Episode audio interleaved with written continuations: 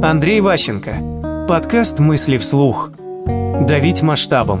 Очень часто компания смотрит на ситуацию, ну, условно, примитивно.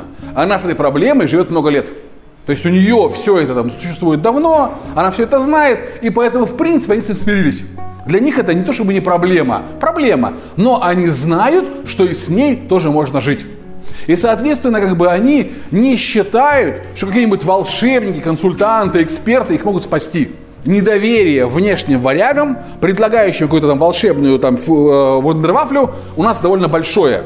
Типа, ребята, вы вообще, вы уверены? Мы тут профессионалы, мы тут все как бы рулем, вы нас будете учить жизни. То есть нужно как бы быть адекватным. И поэтому очень важно так строить рассказ, так показывать презентацию, чтобы это шло с большого к малому. Нужно вытащить компанию, даже, даже если «Газпром» это, даже если «Газпром» огромная компания, нужно так построить рассказ, чтобы ваша информация была даже для «Газпрома» верхнеуровневая.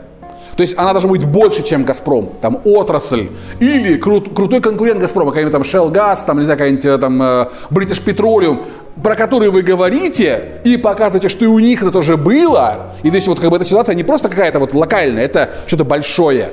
Очень важно придавить компанию масштабом. То есть люди впечатляются, они вам больше доверяют, становятся более авторитетным, если вы показываете, как будто, как будто они взлетели. Вот, вот вы в совещательной комнате находитесь, и вдруг они чувствуют себя в самолете, который летит, и сверху видно, блин, проблемы, вот они вот такие, вот такие, вот такие. То есть вы им это все показываете сверху. Мысли вслух. По материалам курса Андрея Ващенко «Деловые коммуникации 2.0».